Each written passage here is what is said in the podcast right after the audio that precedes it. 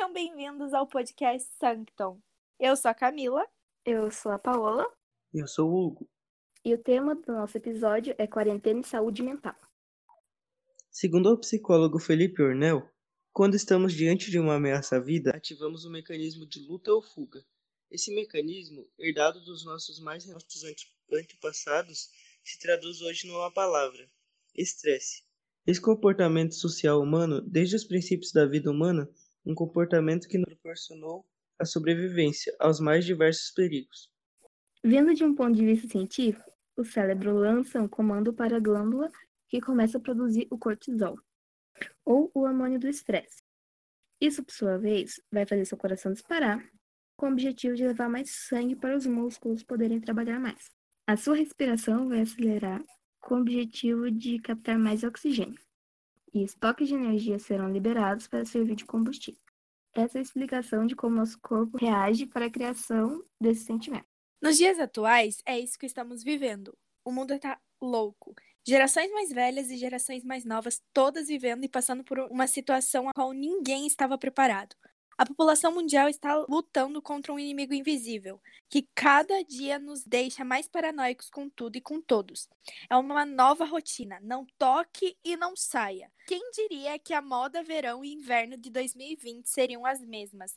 Máscaras de todas as cores, desenhos e tamanhos. Não podemos esquecer das pessoas, as quais não param, aquelas as quais estão tendo que seguir trabalhando, mesmo em um momento estressante como o atual. De acordo com o nosso levantamento, feito a partir das respostas dos nossos ouvintes, 20,5 das 109 pessoas que responderam não estão cumprindo o isolamento social, em sua maioria por estarem trabalhando. Então, gente, o que, que vocês acham sobre isso? E ainda as pessoas ficam. Tem pessoas que julgam essas pessoas que têm que trabalhar, porque estão. É, não estão respeitando o isolamento social e tal, mas elas dependem desse trabalho, Sim, né? Tipo, varia bastante da realidade de cada pessoa. Tem pessoas que podem, têm condições de ficar em casa e precisar sair, mas tem pessoas que não, por diversos fatores.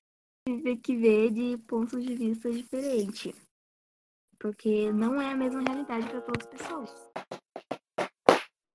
Adotamos um modo de vida completamente diferente, um modo que até então só víamos na televisão ou em jogos de videogame, o modo de sobrevivência. Estamos tentando manter nossas vidas seguras, ficando isolados em casa, ou tentando sobreviver trabalhando. Porém, esquecemos dos efeitos colaterais, esquecemos da nossa saúde mental.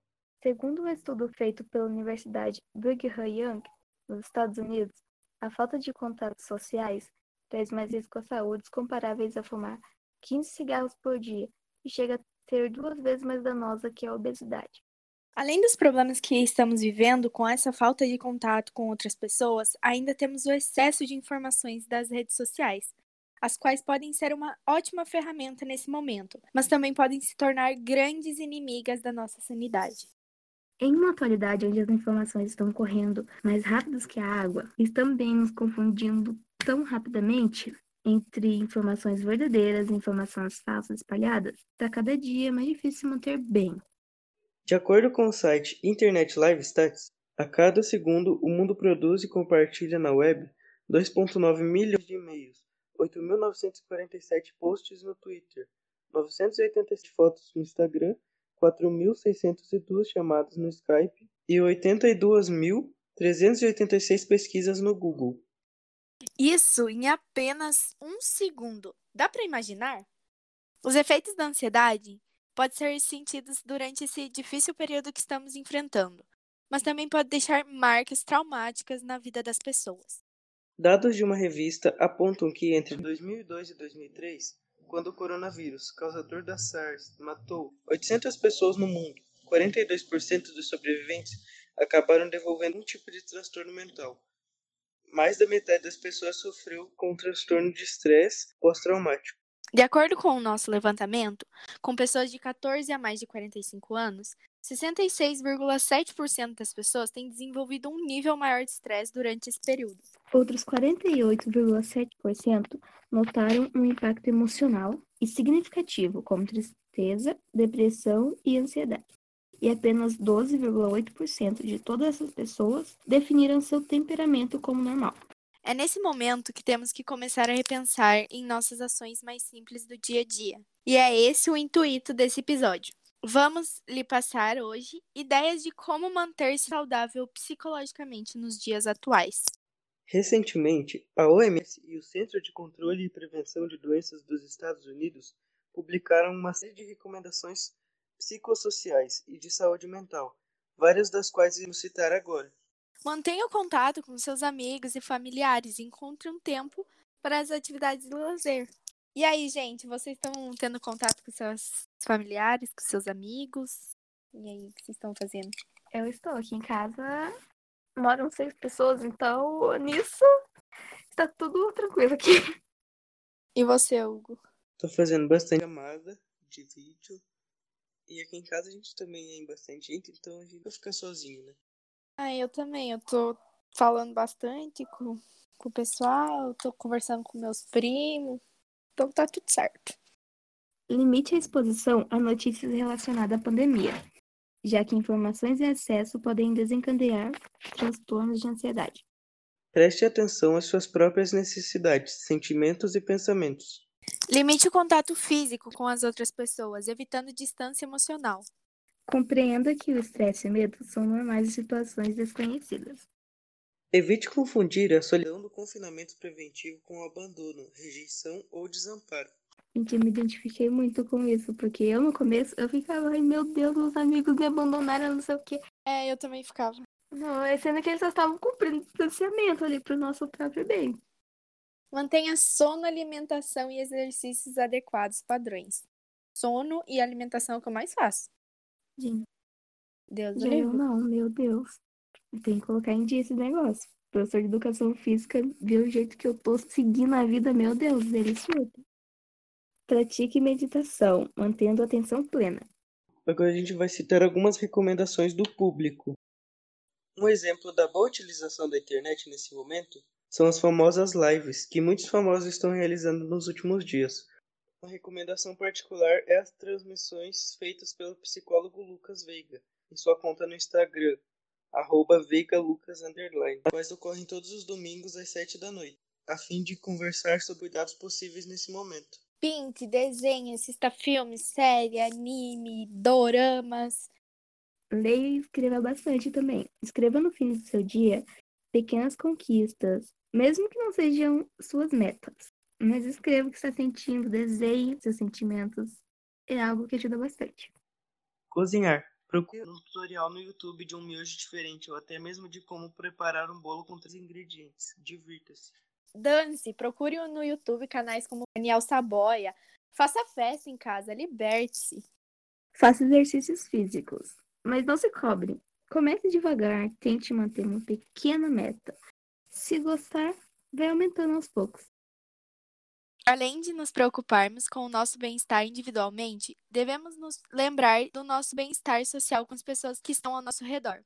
De acordo com as respostas dos nossos ouvintes, 87,2% das 39 pessoas que responderam o nosso questionário se encontram convivendo com outras pessoas nesse momento. E o mais preocupante é que 42,9% dessas pessoas disseram estar vivendo num convívio um pouco mais estressante do que o normal. E outros 8,6% dizem que o convívio está ruim. Uma citação muito interessante do livro As Coisas que Você Só Vê Quando Desacelera nos traz uma pequena reflexão a respeito desse convívio com as pessoas nesse momento. Percebo que a arte de manter um bom relacionamento pode ser comparada a sentar-se diante da lareira. Se nos sentarmos bem perto durante muito tempo, ficamos com calor e podemos nos queimar. Se nos sentarmos muito longe, não sentimos o calor. O segredo é o equilíbrio. Da mesma forma, devemos nos lembrar disso quando nos sentimos sufocados pelas pessoas ao nosso redor nesse momento. Quando se sentir angustiado por algum motivo, procure tirar um tempo só para si, sem mais ninguém. E quando estiver melhor, tente manter o contato com as pessoas à sua volta. Converse, assista junto, faça refeições juntos. São pelas pequenas mudanças que se faz a evolução. Agora que você já sabe como lidar com a ansiedade na quarentena, também precisa ter certeza de que sabe identificar se precisa de ajuda. Você vê perigo em tudo? Sente que seu sono sofreu alterações? Tem sofrido com tensões musculares? Tem preocupações excessivas com o futuro? Sente dificuldade para se concentrar? Tem sofrido com problemas gastrointestinais? Sente falta de ar, coração acelerado, suor excessivo, boca seca, náuseas quando está ansioso? Você sente que a ansiedade tem te paralisado e te impedido de viver bem de uma forma saudável? Como citado anteriormente, a ansiedade faz parte das nossas vidas, mas em excesso ela pode prejudicar a saúde mental e a física. Para ter um diagnóstico correto, procure sempre um psicólogo, que é um profissional mais adequado para te auxiliar. Mesmo assim, ter consciência dos sintomas é importante também. Afinal, para procurar ajuda é preciso saber se algo não vai bem. E se você estiver precisando de ajuda, precisar conversar com alguém, desabafar, o Centro de Valorização da Vida é disponível 24 horas por telefone e no seguinte horário por chat. Domingo das 17 a 1, segunda a quinta das 9 a 1, sexta das 15 às 23 e sábado das 16 a 1. E o telefone é 188. Não tem problema estar sofrendo. Afinal, é uma situação atípica. Nos obrigados do dia para a noite a mudarmos a nossa rotina. Então, o que esse sofrimento muitas vezes nos mostra é que somos humanos o que se deve observar é a intensidade, o que ele está causando e o quanto afeta a sua rotina, e procurar uma ajuda adequada. Felipe Arnel, psicólogo e pesquisador da URGS. Então, pessoal, foi isso. Espero que vocês tenham gostado. Fiquem bem, tentem sair de casa o menos possível e até o próximo episódio. Obrigada por ouvir o nosso podcast. Fique ligado para o próximo episódio. Se cuidem. Pessoal, é isso. Espero que vocês tenham gostado. Fiquem atentos para os próximos episódios que virão e se cuidem. Vocês já sabem para quem ligar quando precisarem. E é isso. Um beijo.